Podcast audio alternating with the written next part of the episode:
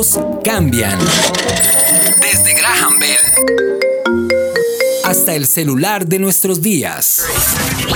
Todo evoluciona. Y nosotros también. Los chiquis y la generación T. Porque los chiquis también crecen.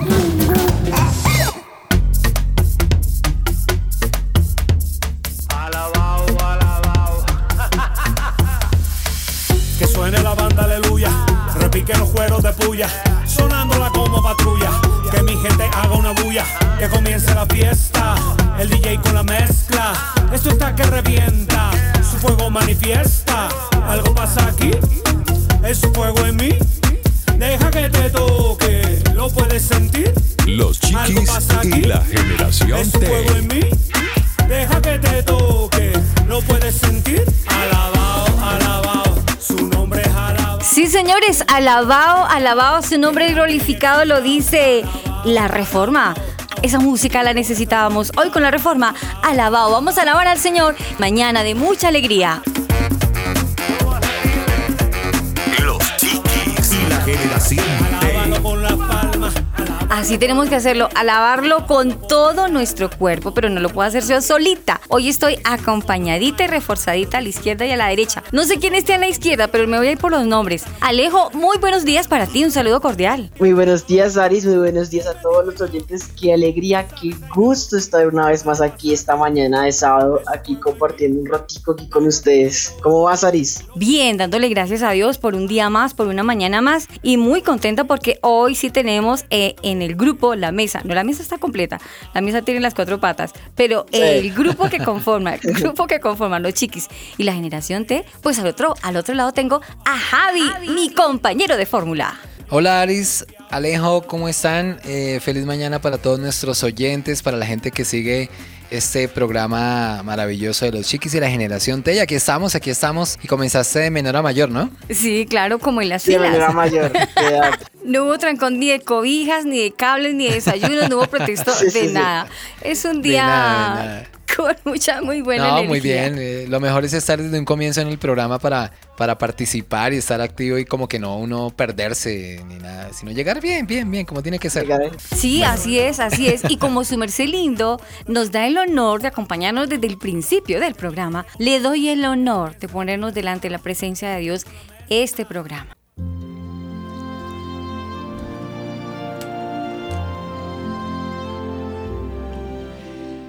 Señor Jesús, te damos gracias nuevamente por esta oportunidad que nos das de estar en este programa, Señor, escuchándote, compartiendo de lo que tú nos has entregado, de lo que nos has enseñado durante todo este tiempo, Señor. Gracias porque has sido bueno, Señor, porque has cuidado de nosotros. Gracias porque con tu sangre preciosa nos has redimido, Señor.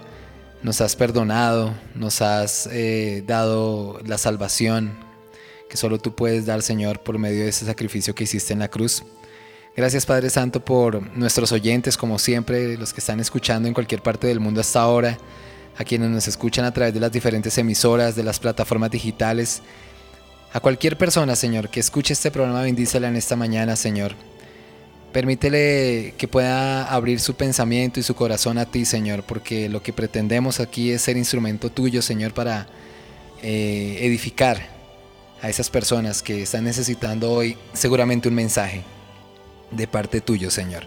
Te damos gracias, te bendecimos, te glorificamos, ponemos en tus manos este programa, Señor, a nuestro invitado, a nuestra invitada, a nosotros los locutores, Señor, para que tú tomes el control y seas el director de este programa, Padre Santo. En el nombre de Cristo Jesús, amén y amén.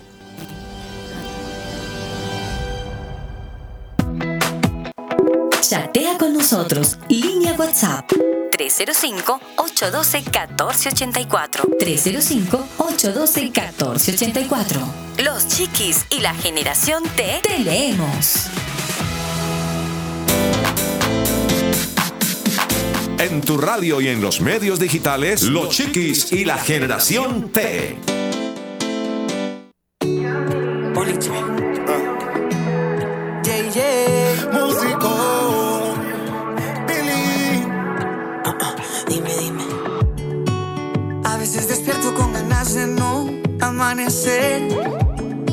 y seguir durmiendo. Vaya que lo siento. A veces me muero por decirle adiós al sueño que arde en mi pecho.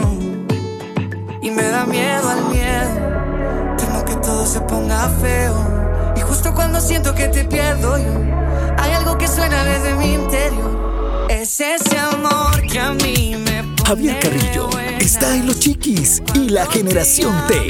No me dejas en espera. Con esta canción de Josh Games junto a Músico, la canción de Buenas, dicen que las segundas partes no son buenas generalmente, pero en este caso sí, se vale. Sí, Sí. sí son buenas, Ajá. porque vale la pena. Yo sí creo. Vamos a, a retomar un tema o el programa anterior, el de hace ocho días, porque la gente lo pidió, la gente lo solicita a gritos, porque la gente escribió, porque la gente quiere seguir escuchando sobre ese tema tan importante que es quién cuida al que cuida, ¿cierto? A los cuidadores. Sí, señor. Y tuvimos eh, hace ocho días como invitada a la doctora Natalia Sánchez Briseño. Recordemos que ella es psicóloga egresada de la Universidad del Rosario, es especialista en psicología, en psicología médica ¿no? y de salud de la Universidad del Bosque, con una experiencia profesional de 10 años. Es un tiempo bastante importante en el trabajo con pacientes y familias en el sector salud y acompañando pacientes y cuidadores con enfermedades crónicas y manejo de discapacidad. Sí. Pues actualmente Alice y Alejo, ella está vinculada laboralmente con una IPS en Bogotá que atiende pacientes con enfermedades huérfanas, modalidad de atención a nivel individual, familiar, grupal. Es psicóloga voluntaria en la iglesia al lugar de su presencia desde el año 2018, ¿no? Mejor bien. dicho. Sí. Cristiana desde los 15 años. Vea. No sé cuántos años tiene para calcular cuántos años tiene de cristiana, pero Sí. bueno.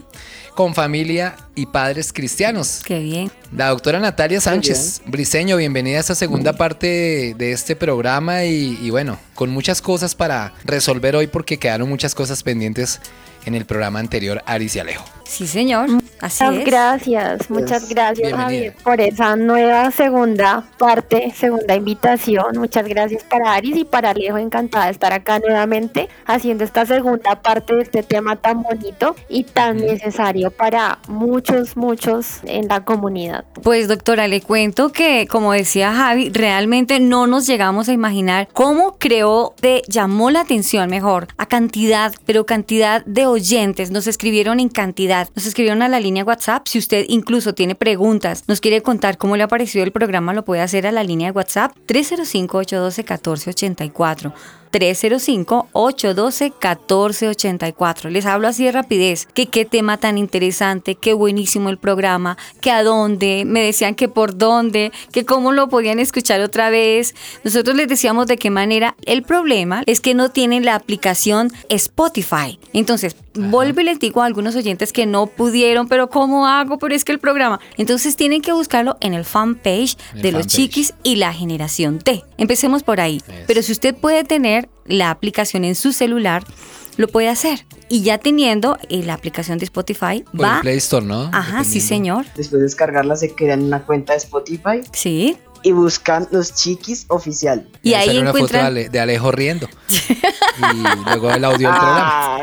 No, ahí aparece el logo de nosotros y ahí están todos los programas y todos los anteriores. El número uno, que fue el primer programa, de quién Sí. cuida al que cuida, y ahorita el segundo programa, de quién cuida al que cuida. Doctora, como el médico y como usted lo dice, vamos al grano. Eso dijo el dermatólogo. Continuemos con este tema de quién cuida al que cuida y la siguiente pregunta para mí sería, ¿hay otras estrategias para la prevención para ese cuidador? Claro que sí, Aris. Hay otras estrategias que vamos a, a hablar de ellas ahora en este programa y voy a comenzar mencionando acerca del manejo del tiempo. Es muy importante que el cuidador tenga una agenda y pueda organizar su día. Esta agenda puede ser también una agenda semanal o una agenda mensual. Es Sí. importante que podamos anotar esas actividades que tienen que ver con la vida de la persona que cuidamos, pero también de nuestra propia vida, porque nosotros también tenemos una agenda personal y debemos ser sabios para poder manejar nuestro tiempo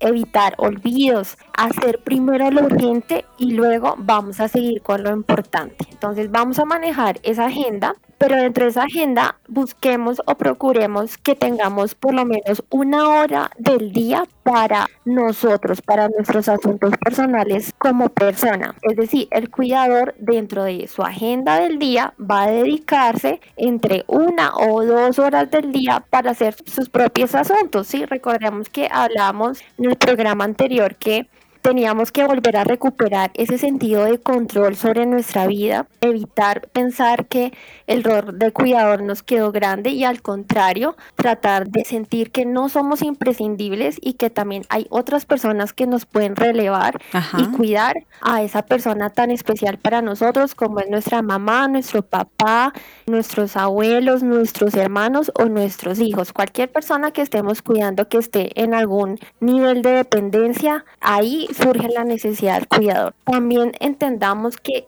el sacrificio total no es necesario, ¿sí? Sí. Nosotros también tenemos derecho a un ocio, a una distracción. Eh, el cuidador también necesita momentos personales, reconocimientos por sus fortalezas, eh, incentivos, consiéntase, ¿sí? Estoy hablando también, por ejemplo, de, de, espacios donde yo puedo darme un regalo o donde también pues otras personas pueden también ayudarme a, a sentirme especial.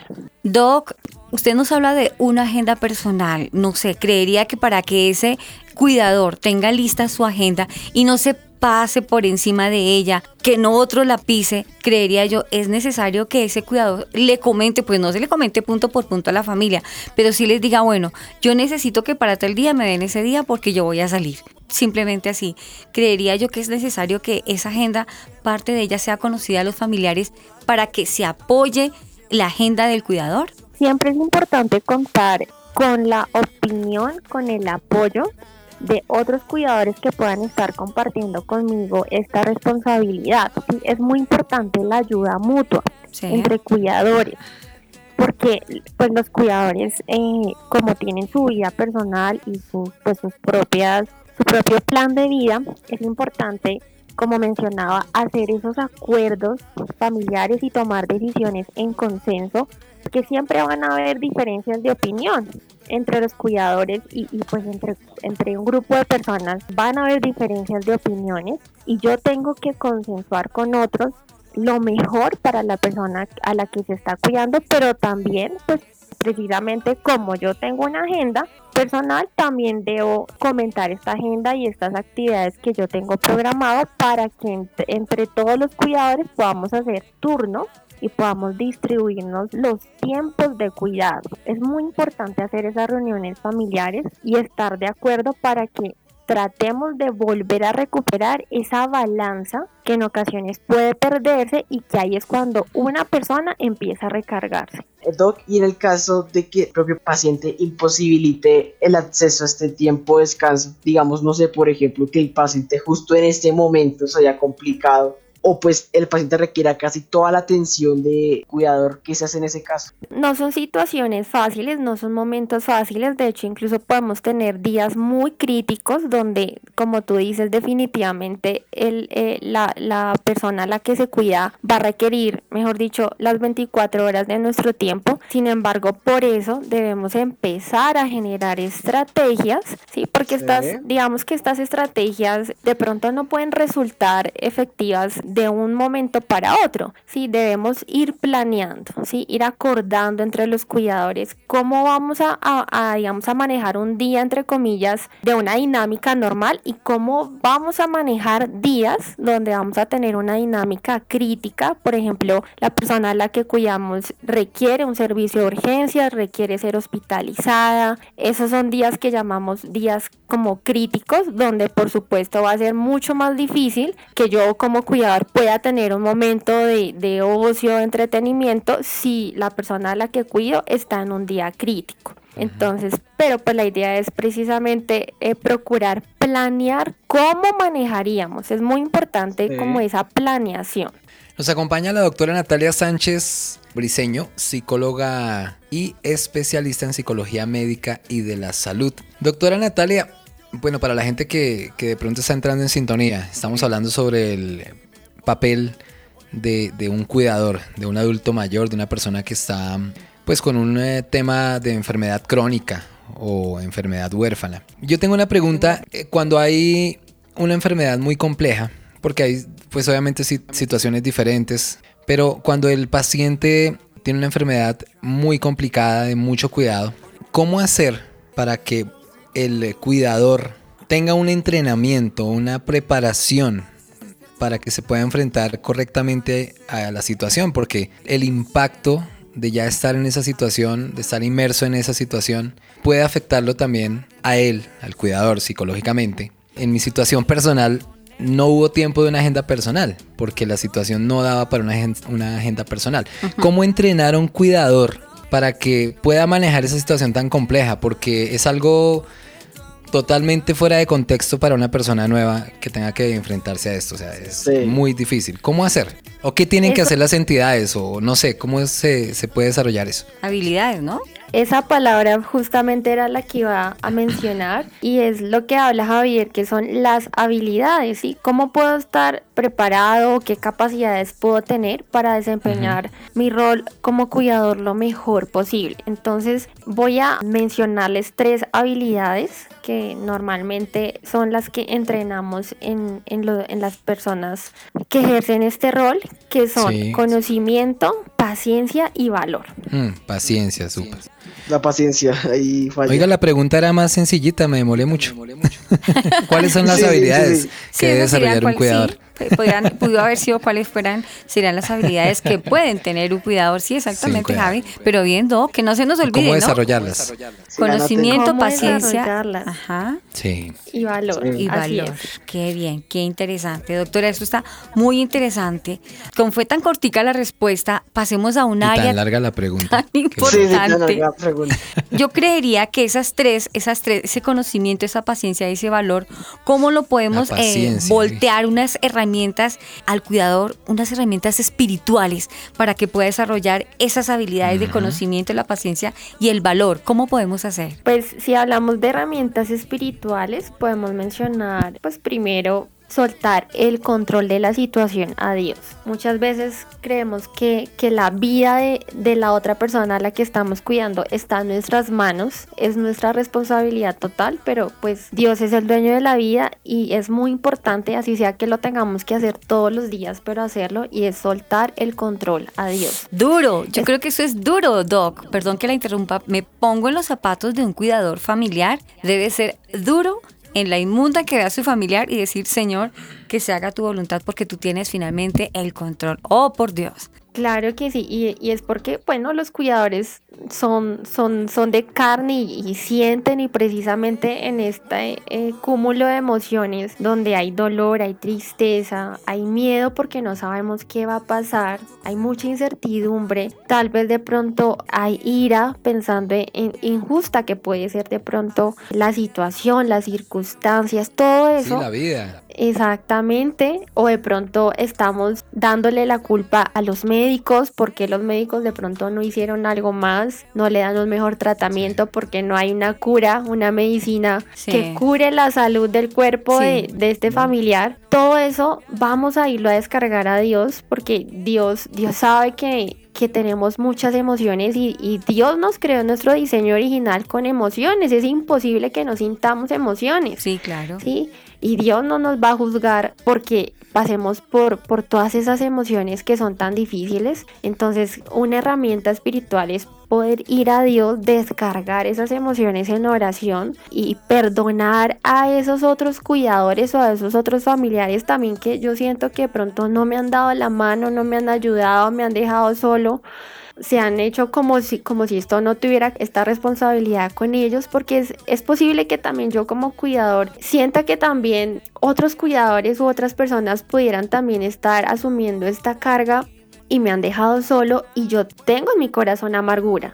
Y también es importante ir, ir a, Dios y, perdonarlos en oración. Claro. De pronto yo he tratado de que otras personas vengan y me den la mano, me ayuden, eh, sean considerados, eh, asuman su parte, pero de pronto yo no lo he logrado y también tengo que perdonar a esas personas como parte de esas herramientas espirituales que hacen parte de mi rol como cuidador. Doc, en el caso de que queramos tener una mejor arma espiritual, digámoslo así, además de la oración, ¿qué más hábitos podemos tener para no, que nuestra fe no decaiga? Por ejemplo, pedir a la comunidad eh, o a la iglesia a la que estemos congregados, a la que asistamos, Sí. pedir ayuda de pronto a, nuestro líder, a nuestro consejero, a nuestro pastor. De pronto a veces creemos que como somos cristianos, que como pues Dios está en nue- nuestra vida, no vamos a necesitar ese consejo de, esa persona, de esa autoridad espiritual, pero es muy importante también pues poder acudir a ellos. Eh, A veces sentimos miedo o vergüenza de hablar y, y y de decirle a nuestro líder espiritual en esta situación me están pasando un- unas reacciones de rabia e irritabilidad que no las puedo controlar. Contestando a la pregunta de Alejandro, puede Sí. acudir a ese líder espiritual y expresar lo que está pasando, que también seguramente va a haber una forma de ayudarlo desde su iglesia, desde la comunidad, va a haber una forma de escucharlo y también de, de orientarlo. También hay una ayuda que podemos tener y es una ayuda profesional, es decir, acudir a un psicólogo o, o tal vez hablábamos en el programa anterior de que un cuidador puede desarrollar depresión o ansiedad Sí. y también es importante acudir a esta terapia por psicología, alzar la mano, porque aquí no se trata de quién es el más fuerte, aquí también tenemos que medir hasta dónde van nuestras fuerzas. Y si de pronto vemos esos puntos débiles en nosotros, que de pronto mis emociones no están estables, no se están regulando, no están controladas, lo mejor es pues acudir a esa ayuda profesional o a esa ayuda también espiritual y por qué no a ambas ayudas. Doc, pero se puede presentar esto, digamos, está tan inestable ese cuidador y está cuidando al enfermo por obligación, porque le toca, y está tan irritado que quizás no entiende, no ve, no tiene la sensibilidad de ir a pedir una ayuda al de la iglesia, a la enfermera, al psicólogo. Yo no necesito de eso, es que mi mamá, es que mi hermano, pero es que no colabora. ¿Qué hacer con esas personas? Y vuelvo y reitero la pregunta y un poco retiño en la misma, cuando hay esa inestabilidad, pero que es al extremo, están cansados, no lo quieren reconocer, no permiten la ayuda, ¿de qué manera se puede penetrar muy cuidadosamente sin irlo a lastimar porque él está reaccionando a causa de su cansancio y de todo lo anterior que dijimos en el programa pasado? ¿Cómo podemos ayudar a ese cuidador? Bueno, pues tú hablas como, digamos, de esos casos un, un- un poco más extremos. Claro. Tendríamos que entrar a conocer en detalle a fondo, ese sí. cuidador, más a fondo ese cuidador Sí. y, y darnos cuenta que de alguna manera en algún punto vamos a poder entrar al corazón de ese cuidador, pero tenemos que Sí. conocerlo para darnos cuenta por dónde nos abre la puerta, ¿sí? Para que podamos entrar a, a- a darle esa mano, a orientarlo, a ayudarlo, porque pues todas las personas como no, no, no son iguales, tendríamos que, que conocerlo para saber por dónde podemos entrar, dónde podemos encontrar ese punto flexible, ¿sí? Porque tú me hablas, digamos, de una persona que es dura para escuchar a otros, pero, pero también podemos encontrar un punto flexible en esa persona y entrar por allí, ¿sí? Entrar por allí y empezar a, a- a ayudarle y a darle una mano por, por un punto flexible que podamos encontrar, que podamos darnos cuenta que, que por allí vamos a poder empezar a sensibilizar a esa persona sobre estas dificultades que está teniendo en su rol y que es necesario que permita la ayuda de otros. Sí, sí, doctora, tiene razón. Yo creo que ya tengo a ese cuidador súper cansado, súper fatigado, que no quiere escuchar. Voy a buscar lo que usted me dice, el lado flexible o sensible para poderlo ayudar. Todo se ponga feo. Y justo cuando siento que te pierdo yo, hay algo que suena desde mi interior. Es ese amor que a mí me pone Todo lo puedo por la fuerza que me das. Nada es imposible. Hey, it's Planet Shakers. Escuchamos los chiquis.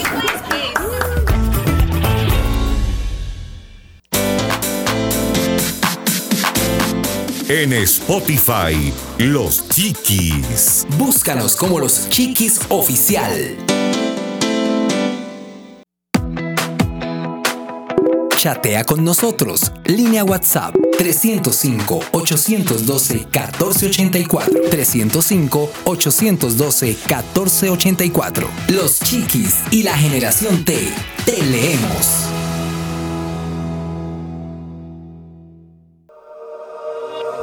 SOS, I'm a castaway, trying to make it back home.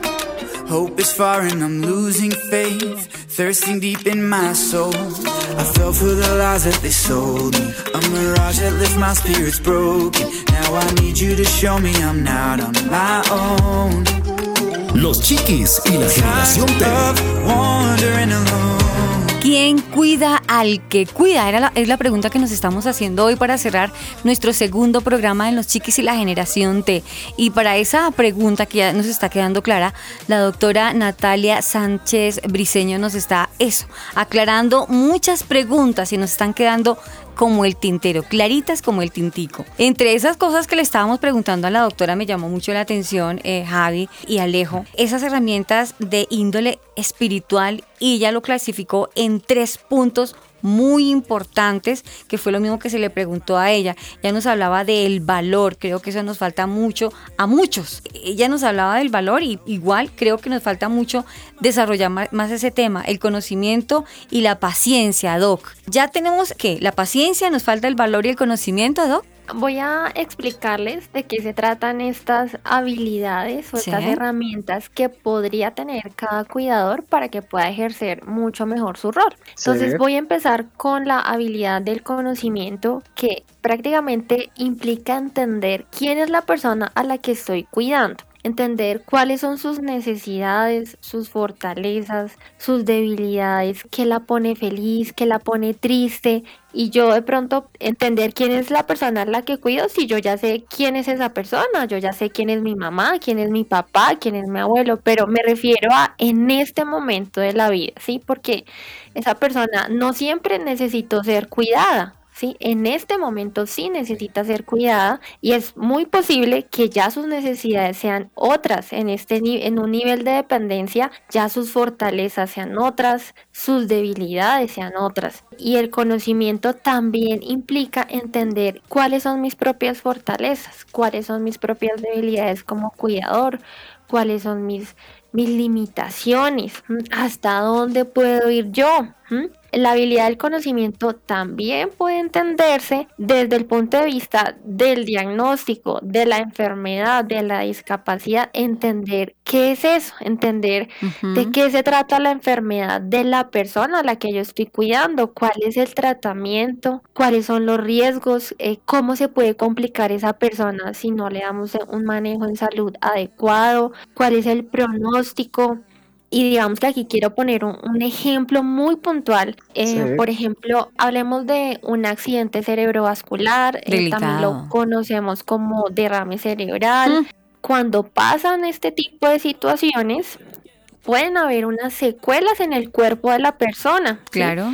que son visibles. Yo me doy cuenta que de pronto no mueve bien sus bracitos, no puede caminar bien, de pronto tiene problemas de lenguaje. Son cosas que yo me doy cuenta fácilmente, pero también pueden haber unas secuelas o complicaciones que yo no me doy cuenta fácilmente. Y ahí Sí. es cuando la familia puede entrar a generar una incomprensión de la situación por el desconocimiento porque de pronto no los médicos o nadie nos ha podido explicar realmente de qué se tratan las secuelas de un accidente cerebrovascular, poniendo el ejemplo, pero pues por supuesto pueden haber muchas otras más Sí. enfermedades. De esas secuelas que yo como familiar no me doy cuenta fácilmente. Sí. De pronto ese familiar ya no no me identifica bien qué día es hoy, qué hora es, qué fecha es. De pronto no se acuerda bien de su nombre, no recuerda el número de teléfono de su casa. Y esas son cosas que no notamos fácilmente y que a veces por los cuidadores o por los familiares son muy fáciles de no comprender, de no conocer, de pasar por alto. Le cuento una cosa, o sea, se lo digo como dicen, con conocimiento de causa. Tuve el caso muy cercano de, de un familiar y contratamos a una enfermera. Yo le confieso, es tan diferente un familiar como cuidador a una enfermera como cuidadora. O sea, lo digo porque esta persona estaba con el paciente y con una sola noche se empapó de todo lo que tenía ese paciente y al día siguiente me escribía muy a las 7 de la mañana o a las 6 y media y me daba el diagnóstico, la suturación, me hablaba cómo estaba la atención, si durmió, no durmió. Realmente hacía la tarea. Lo que yo noto cuando usted me describe todas esas eh, características de un cuidador, realmente yo tengo que decirlo, las enfermeras que tienen la pasión, que tienen ese, ese deseo del alma, realmente cumplen esas características, esos eh, desgloses que usted nos está haciendo hoy, que deben de tener un cuidador. Realmente yo tengo que confesarlo, que di en esta enfermera específicamente la paciencia, le debo el valor, porque es mucho el valor que tiene para, para prepararse y tiene el conocimiento, lógico, para enfrentarse. apasionada por lo que hace y le gusta lo que hace. Sí, porque lo importante es tener la vocación por eso. Y eso es esa vocación, exacto. Eso es muy importante en una persona que tiene ese papel. Yo también vi casos de enfermeras que no tienen nada de eso y no sé por qué trabajan en eso y, y no sé, o sea, sí. vi gente buena y vi gente muy mala también. Es que, es, que eso, es que eso es lo duro. A la doctora Natalia, con el permiso de usted, quiero también presentarle a usted, a Alejo y, y a Javi, Hoy nos acompaña esa enfermera precisamente que me impactó porque siempre fue excelente sus reportes y porque a mi familia y amigos muy cercanos, ella ha sido esa persona que ha estado ahí, incluso acompañó en sus últimos momentos a una persona muy cercana a, a mi familia. Entonces me impactó tanto su vida y su profesión que yo dije, yo creo que ella es la persona indicada para que nos hable ahora esa otra parte de ese cuidador. Les estoy hablando de la señora Soraima del Rosario Suárez eh, Gallardo. Ella licenciada en enfermería hace 25 años, nada más, ¿no, muchachos? 25 años, acaba de salir de la enfermería. Se salía del horno. Sí, sí, acaba de salir 25 años. ¿Cómo les parece al servicio? Además, aparte de eso, ella ha hecho especializaciones, se me traba la lengua, algo muy importante, en geriatría. Geriatría, ¿ustedes saben qué es? Manejar a un abuelo. Bueno, ella se especializa en eso. También en la parte de pediatría, ella es venezolana, egresada de la Universidad de los Llanos, Rómulo Gallego. Y lo más importante de toda esta historia, esa pasión que ella tiene, la ha ofrecido al servicio de Dios, porque es una mujer que ama a Dios, es una mujer que, que sigue los pasos. Ahí de Jesús. ya hay una diferencia grande de una enfermera que tenga a Dios en su corazón. Ahí ya, de ahí ya, ya parte. Ya. Lo Yo, bueno. de verdad que Hay con una orgullo, diferencia grande. con orgullo, con satisfacción, con el respeto que ella se merece, con los muy buenos días a, a Soraima, bienvenida al programa de los chiquis y la generación T. Hola Ari, muy buenos días. Gracias, buenos días. Bueno, primeramente Buenos días. le damos gracias a días. Hola, gracias a Dios por permitirnos estar aquí y permitirnos que tú nos mm, abres tu espacio para hablar de un tema tan importante en esta mañana y que ha dado mucho de qué hablar. Y de verdad que ha sido un que en todos estos años que tengo de servicio, primera vez que escucho ese tema.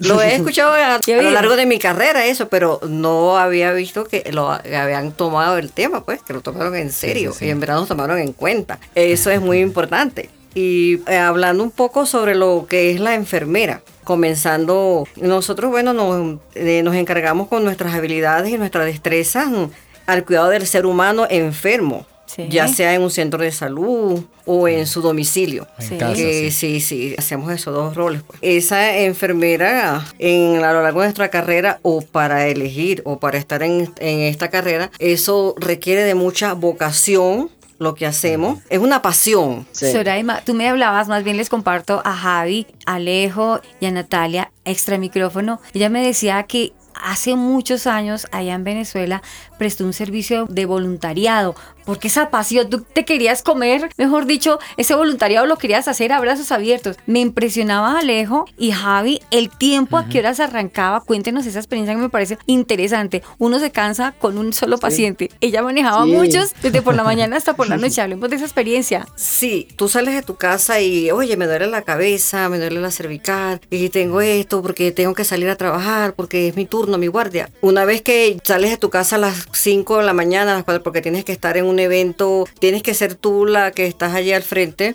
llegas allí y te consigues con tantas personas tan bellas, tus pacientes, consigues 28, 30 pacientes, 40 pacientes, lo que te tengas que... Y, ¿En un día? sí, y Sí, entonces un día te... normal. O sea, normal, un día normal, pues te integras a eso, o sea, tu pasión, tu vocación, que cuando tú te das cuenta y a las 3, 4 de la tarde, 5 de la tarde te revisas el bolsillo y yo, Dios, tengo la pasta que me iba a tomar para el dolor. ¿Y el dolor qué pasó? ¿Dónde está? Porque esa pasión, porque estás haciendo lo que te gusta, estás donde tú quieres estar. Claro.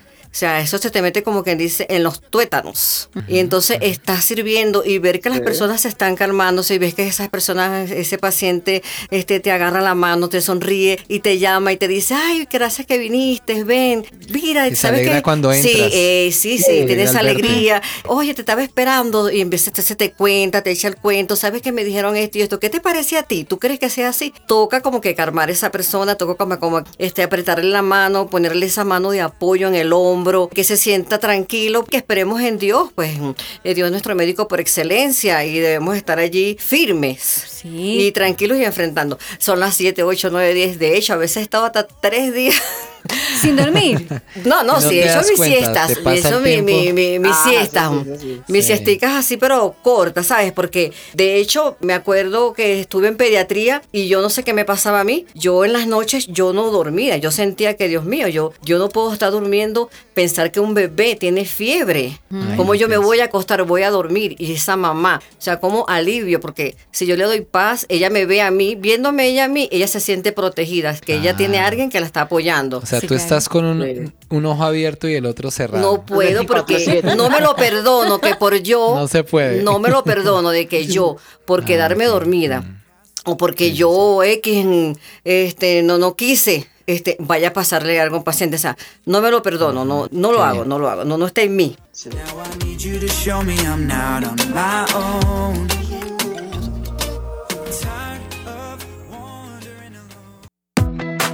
Estás escuchando Los Chiquis y la Generación T.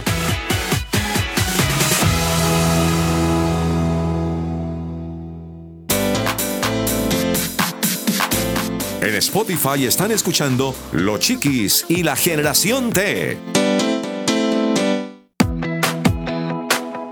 Chatea con nosotros. Línea WhatsApp 305-812-1484. 305-812-1484. Los Chiquis y la generación T. Te leemos.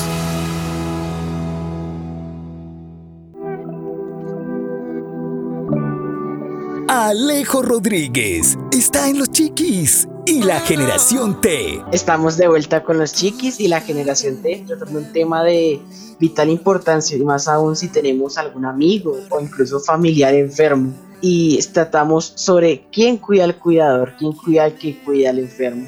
Esta segunda parte, así que si no han escuchado la primera parte, vayan corriendo a Spotify cuando se acabe este programa que está buenísima. También estamos con la licenciada Soraima Suárez, que nos está contando acerca de su historia como enfermera, también dándonos un poco de sus experiencias. Y bueno, yo quería preguntarte, ¿qué te inspiró? ¿Al- ¿Fue algo de niña, algo adolescente que te inspiró a que fueras una enfermera?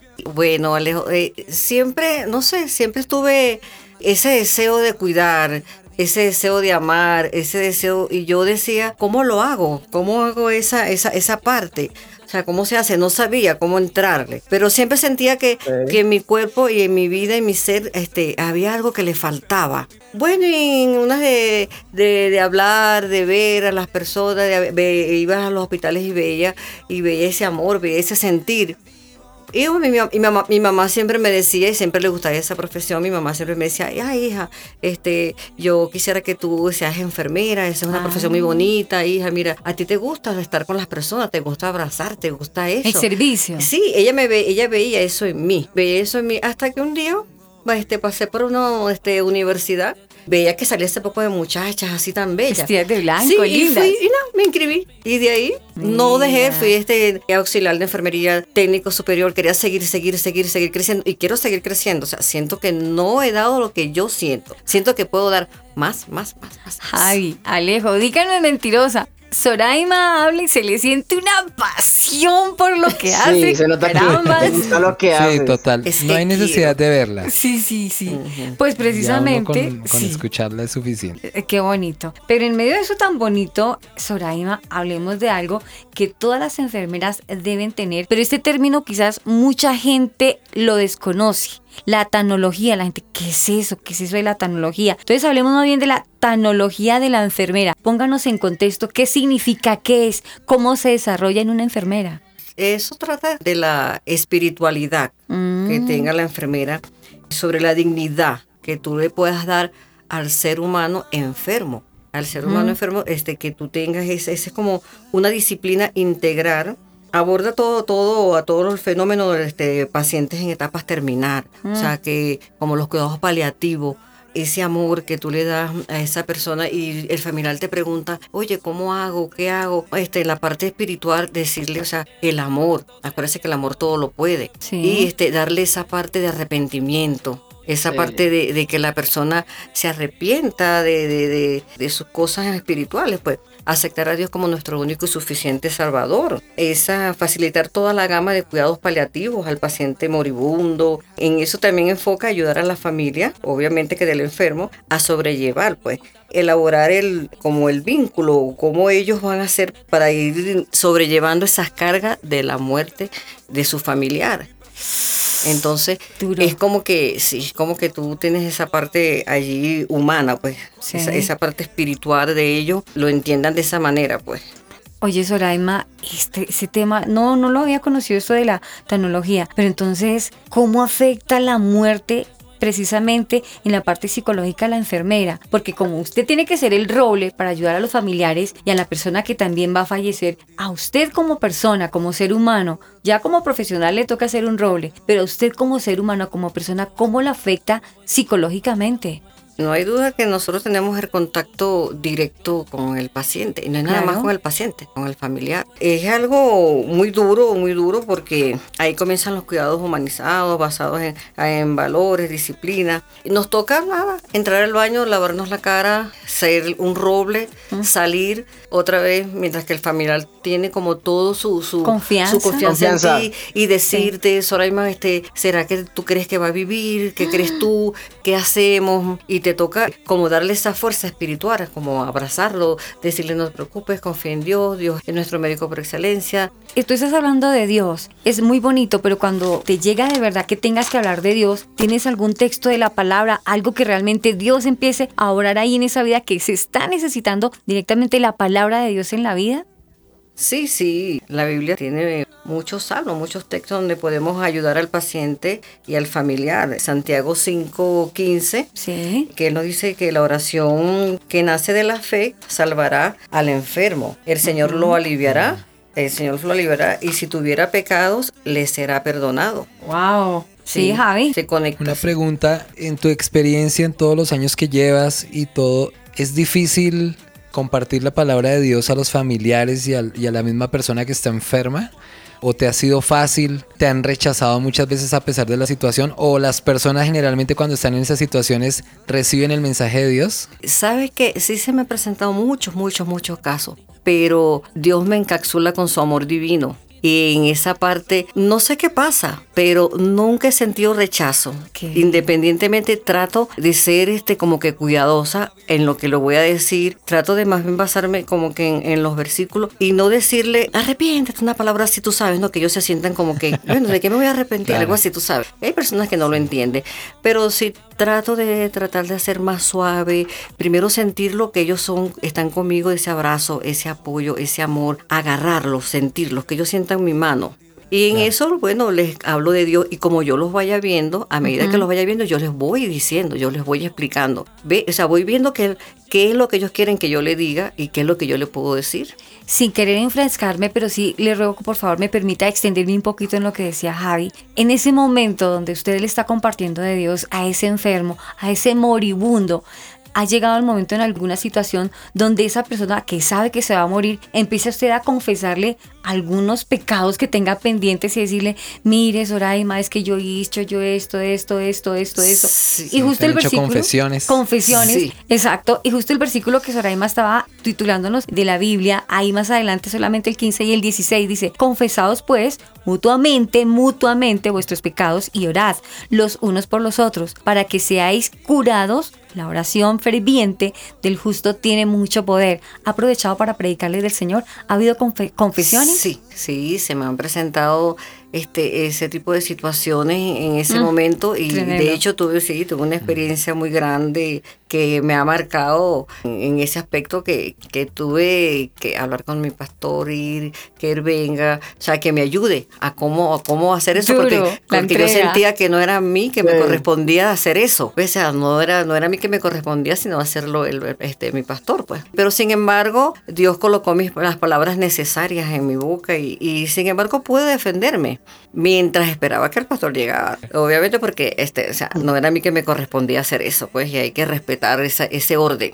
Fue algo muy duro, muy duro, me marcó demasiado ese, ese, un paciente con tumor en el cerebro, un Hodgkin. Fue terrible, pues fue un día de agonizar y tener que salir, ver los familiares este, preguntándome, eh, ¿será que Soraima, qué tú opinas? Lo, lo mandamos a desconectar y ya. Oh, y entonces mm, sentir que yo ir al baño, llorar un rato, sacarme la cara y salir con optimismo, porque se supone que debo estar optimista, o sea, debo darles a ellos apoyo, que me provocaba llorar arriba de los hombros de ellos también, hacer todo eso, porque Dios. aparte de eso tú sabes que está la empatía, donde Claro. tú debes colocarte también en los zapatos de esa persona, porque no estamos excepto a que nos suceda. Una parte como que la enfermera cumple muchos roles. Ella cumple el rol de madre, de abuela, de tía. Uf, la enfermera cumple muchos roles, son muchos roles, muchos. Y es por eso que nuestra profesión, bueno, hay, hay muchas teoristas, como Dorotea Oren, que ella se basaba más bien en los cuidados del enfermo. Nosotros en esta profesión tenemos muchas teoristas que nos ayudan a cómo enfrentar cada enfermedad del ser humano. pues. En una de esas, de esos un autocuidado,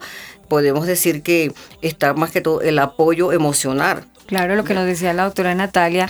Doctora Natalia, usted ha estado silenciosa escuchando a nuestra enfermera, ahora sí puedo decir, de los chiquis y de la cabecera que tenemos aquí. Yo creo que ya- lo que es usted y Soraima, la enfermera, me gustaría que se quedaran con nosotros. ¿Cómo le ha parecido a nuestra invitada también? He escuchado atentamente a, a mi colega en salud, escuchando esa bellísima experiencia profesional y laboral que ha tenido ella a lo largo de su carrera profesional. Es muy bonito también darme cuenta esas palabras y, y- ese testimonio de, de- de ese cuidador que está pues mucho más cerca al paciente y que es una parte fundamental e importante para toda la vida de la persona enferma. Bien, doctora, gracias, gracias, gracias, doctora Natalia. Pero ¿sabe una cosa? Hace ocho días estuvimos hablando de algo muy importante que su merced nos dejó dateados de cuatro libros. Hoy me gustaría, Doc, por favor, tratemos de hacer alguna reseña de los que más le encantaron. ¿Se acuerda de nuestro ebook? Claro. Libros, bibliotecas, enciclopedias. Nuestro ebook de hoy en Los Chiquis y la Generación T.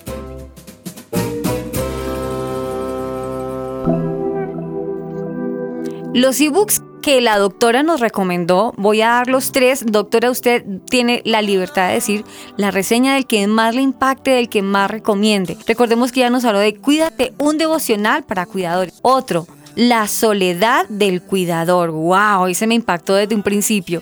La soledad del cuidador. Y el otro, que era larguísimo, era un devocional para cuidadores de enfermos maternales, ancianos o discapacitados.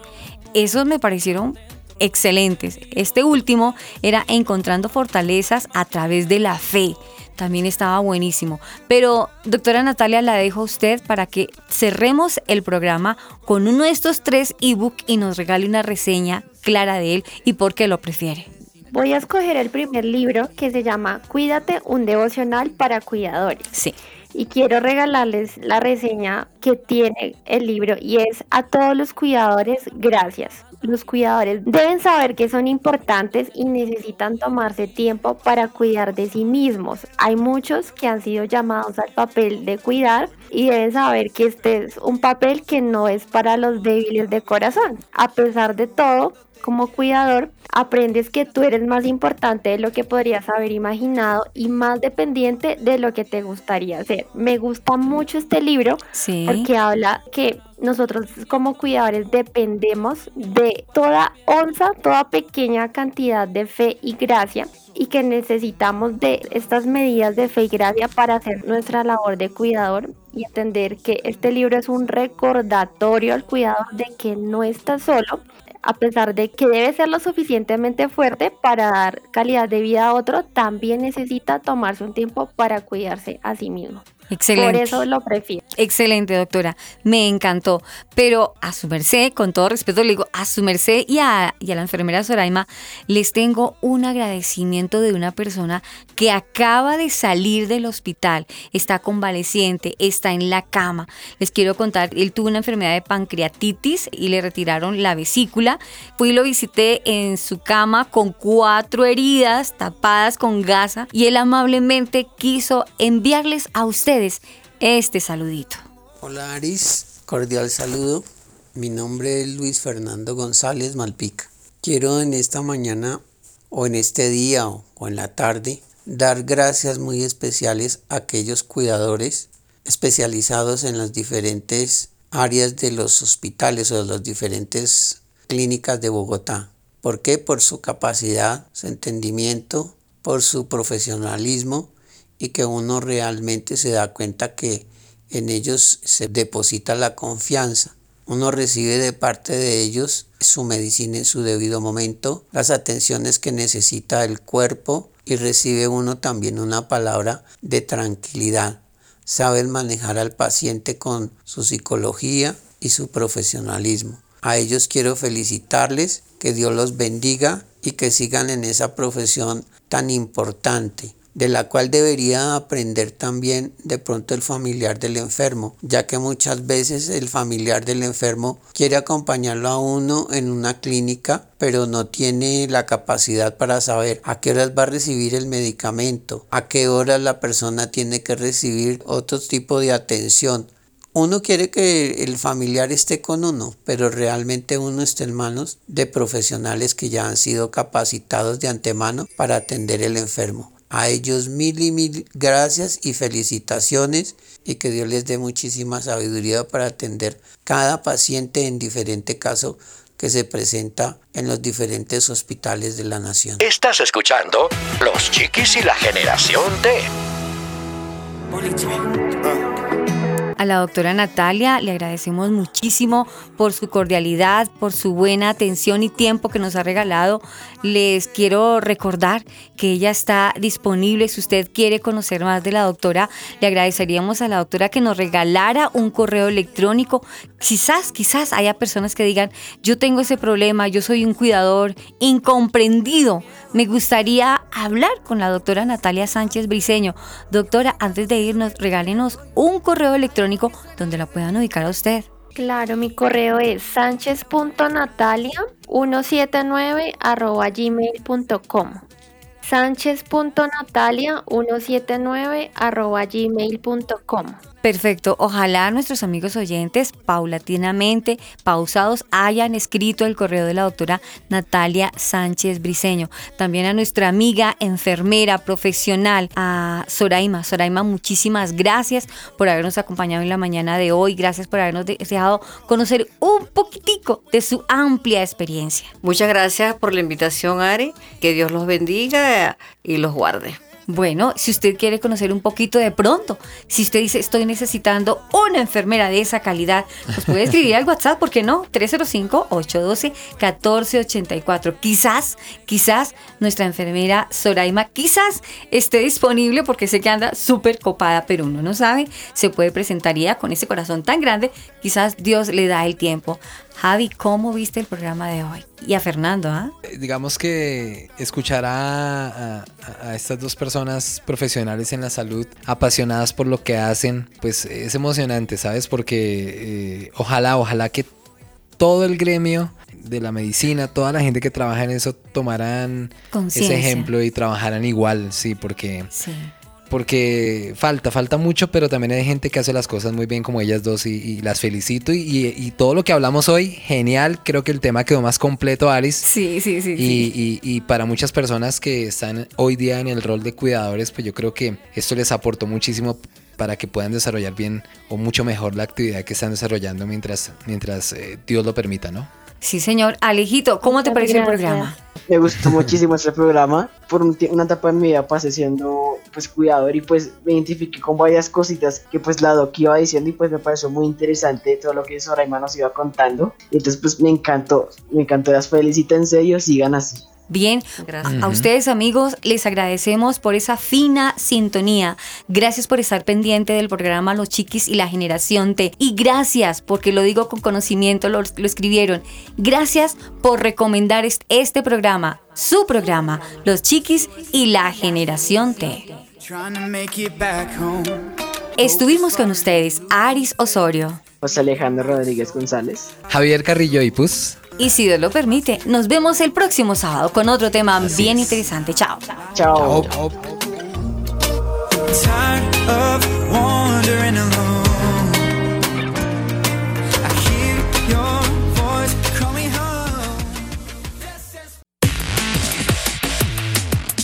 Estás escuchando Los Chiquis y la Generación T.